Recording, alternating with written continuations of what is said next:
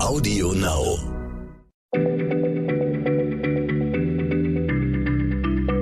Schneller Schlau, der kurze Wissenspodcast von PM.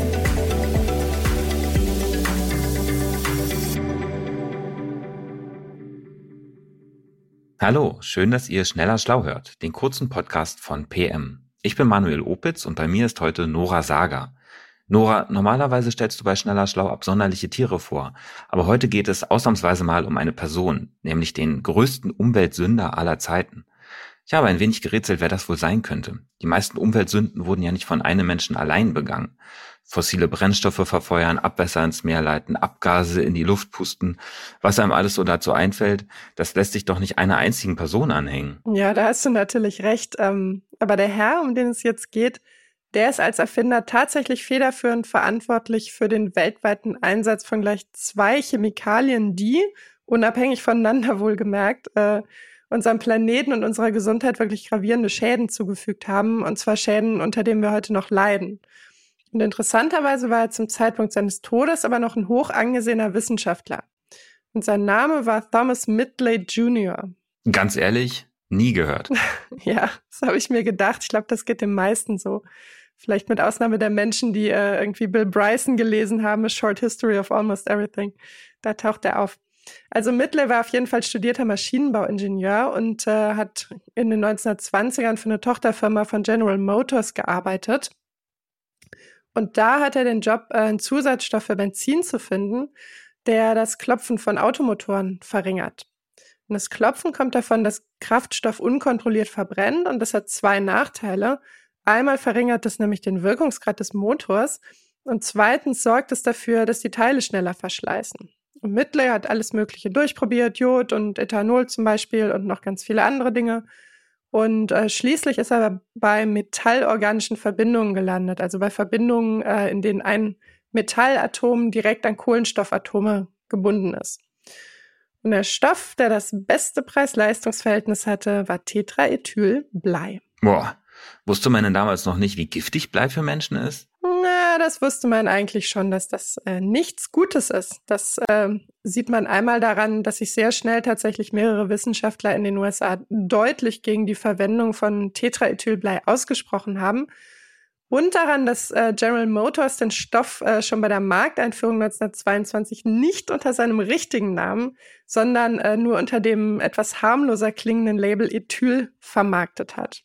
Und in der Fabrik in New Jersey, äh, in der dieses Tetraethylblei zuerst hergestellt wurde, da gab es mehrere Fälle schwerer Vergiftung. Fünf Arbeiter sind da sogar gestorben. Und Tetraethyl, äh, Tetraethylblei, ist auch kein ganz einfaches Wort, hatte damals den Spitznamen Looney Gas, weil es als äh, Nervengift starke Wahnvorstellungen hervorruft. Und äh, angeblich hat sich Mittel den Stoff als Reaktion auf diese äh, nicht sehr schmeichelhaften Presseberichte äh, auf einer Pressekonferenz über die Hände geschüttet und die Dämpfe inhaliert, ähm, um dessen Unbedenklichkeit zu demonstrieren, muss man sich mal vorstellen. Äh, dass er mehrere Monate lang dann äh, sich von einer Bleivergiftung erholen musste, das äh, hat er nicht erwähnt. Willst du mir jetzt erzählen, obwohl klar war, wie giftig dieses Zeug ist, kam verbleites Benzin über Jahrzehnte weltweit zum Einsatz? Genau. Also äh, 1925 war Tetraethylblei in den USA tatsächlich vorübergehend verboten. Aber letztendlich muss man sagen, hat sich im Grunde die Autolobby oder die, die Benzinlobby durchgesetzt und hat sogar eine Studie beauftragt bzw. Äh, finanziert, die angeblich belegen können, äh, konnte, dass die Bleirückstände im Abgas unschädlich sind. Es ist nämlich so, dass nur ein kleiner Teil des Tetraethylblei über äh, Abgase und Verdunstungen quasi unverändert wieder in die Umwelt gelangt. Und der größte Teil wird aber zu anorganischen Bleisalzen umgewandelt und die werden dann aus dem Auspuff gepustet. Hm, aber also auch, auch das ist giftig, ne? Auch darüber reichert sich Blei im Körper an und äh, verursacht Schäden und zwar in deutlich geringeren Konzentrationen, als man ursprünglich gedacht hat, wie man dann leider herausfinden musste. Ähm, ja, aber dass sich verbleites Benzin so gut durchgesetzt hat, lag vermutlich daran, dass es das Klopfen halt tatsächlich sehr effektiv bekämpft hat, ähm, dass es die Leistungsfähigkeit von Motoren deutlich gesteigert hat und es war halt wirklich sehr billig. Ähm, zum Beispiel auch die, die Bomber, die Kampfflugzeuge im Zweiten Weltkrieg sind damit geflogen. Kann man denn beziffern, was es für Schäden angerichtet hat? Ja, das ist, das ist sehr schwer einzuschätzen, weil Blei natürlich auch über andere Quellen in die Umwelt gelangt ist und weil, wie soll ich sagen, Ursache und Wirkung nicht immer sich so ganz eindeutig zuordnen lassen. Ähm, also ich habe eine Veröffentlichung der Weltgesundheitsorganisation, der WHO aus dem Jahr 2002 gefunden. In der heißt es wörtlich, ich zitiere, äh, der Einsatz von Blei als Benzinzusatz war und ist eine Katastrophe für die öffentliche Gesundheit. Keine andere Quelle hat so stark zur Bleiexposition beigetragen wie verbleites Benzin. Indem es Luft, Staub, Boden, Trinkwasser und Ernten verseucht hat, hat es gefährlich hohe Bleiwerte im Blut von Menschen auf der ganzen Welt verursacht. Zitat Ende. Ähm, Studien deuten auf jeden Fall darauf hin, dass diese hohen Bleiwerte beispielsweise das Risiko für Herz-Kreislauf-Erkrankungen drastisch erhöhen. Ich habe eine Schätzung gefunden aus dem Jahr 2018, die geht davon aus, ähm, dass noch heute jedes Jahr rund 400.000 Menschen in den USA quasi vorzeitig an den Folgen von Bleiexpositionen sterben. Ähm, wie gesagt, es ist schwierig genau zu beziffern. Ähm, was man aber weiß, ist, dass die Effekte besonders verheerend sind äh, auf ungeborene und kleine Kinder ähm, weil das Blei nämlich die geistige Entwicklung beeinträchtigt. Und das führt dann zum Beispiel zu verminderter Intelligenz und zu Verhaltensauffälligkeiten, und zwar lebenslang. Also das, das heilt nie, das wird nie wieder gut. Das sind ja eine ganze Reihe von ähm, Schäden, die da entstehen. Wann hat man verbleites Benzin denn endlich verboten? Also den Bleianteil im Benzin hat man erstmals Anfang der 70er Jahre beschränkt. Äh, das hat man übrigens auch getan, weil dieses Tetraethylblei die damals neu entwickelten äh, Katalysatoren beschädigt hat. Und äh, in Deutschland ist es seit 1988 vollständig verboten, EU-weit seit dem Jahr 2000. Und in den äh, Blutwerten der Bevölkerung kann man sehr deutlich sehen, wie die Bleiwerte wieder sinken tatsächlich. Das ist ja schon richtig starker Tobak. Aber du hast zu Beginn gesagt, Mitchley würde nicht nur hinter einer, sondern gleich hinter zwei Katastrophen stecken. Was kann denn jetzt noch kommen, was auch nur annähernd an das Ausmaß dieser Bleikatastrophe äh, heranreicht? Hm, tja, Also äh, in den 1920er Jahren hatte äh, General Motors eine Firma namens Frigidaire oder Frigidaire erworben, die Kühlgeräte herstellte. Die waren damals im Privathaushalten äh, gerade groß im Kommen. Und weil die damaligen, Kühl äh, damaligen Kühlmittel nicht ganz ungefährlich waren und äh, die Leute wahrscheinlich etwas gezögert haben, sich die Dinger dann in die Küche zu stellen, äh, wurde Thomas Midley damit beauftragt, ein neues und äh, für den Menschen unschädliches Kühlmittel zu entwickeln. Das hat er auch getan, mit äh, großem Erfolg, muss man sagen.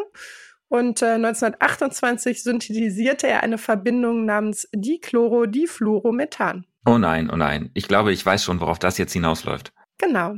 Thomas äh, Thumbs Midley war also nicht nur der geistige Vater des verbleiten Benzins, sondern auch der FCKWs, also der Fluor, Fluor, der Fluorchlorkohlenwasserstoffe. So, jetzt haben wir's. Zumindest also quasi die als Kühlmittel einzusetzen, war seine Idee. Also haben seine Erfindungen nicht nur die Umwelt mit Blei verseucht, sondern auch noch das Ozonloch verursacht. Genau.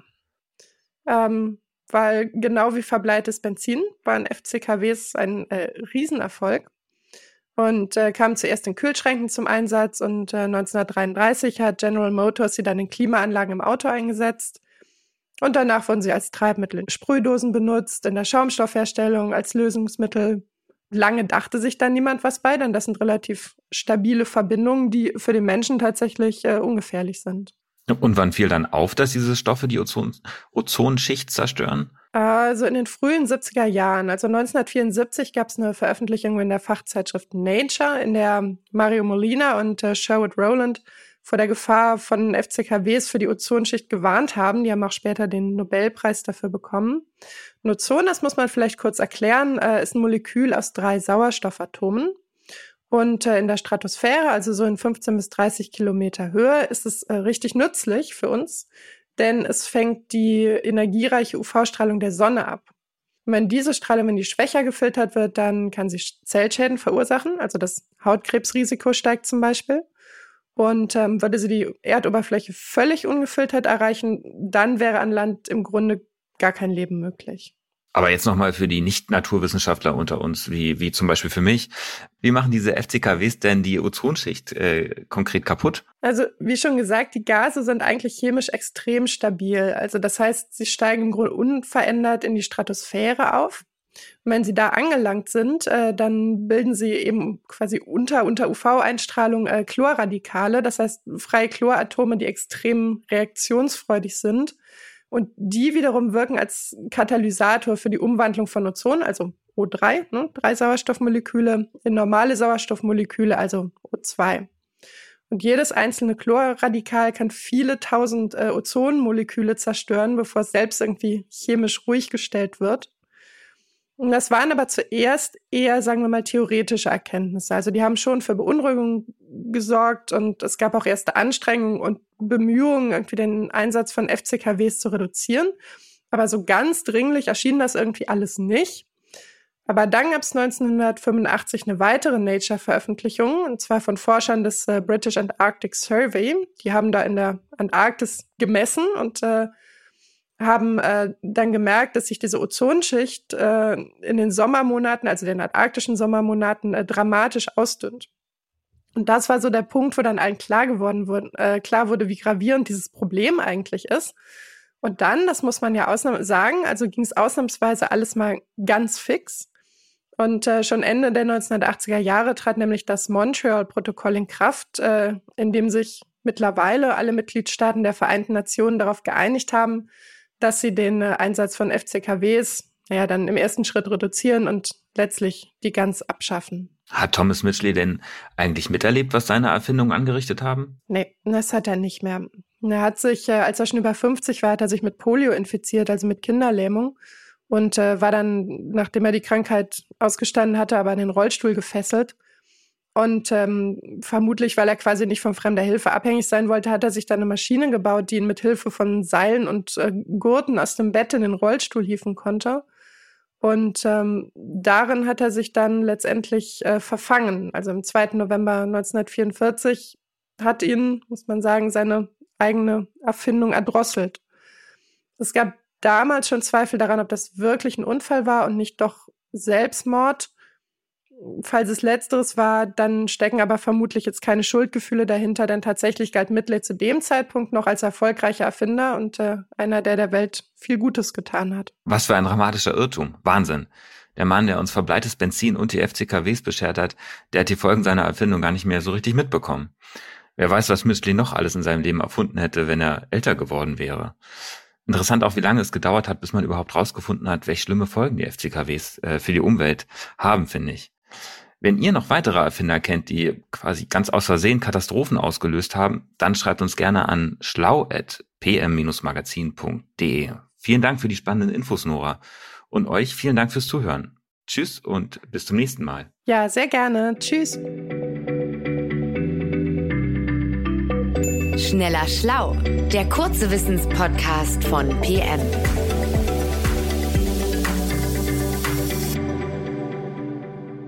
Zum Schluss möchten wir euch noch einen Podcast empfehlen und dafür lasse ich einfach die Host selbst zu Wort kommen.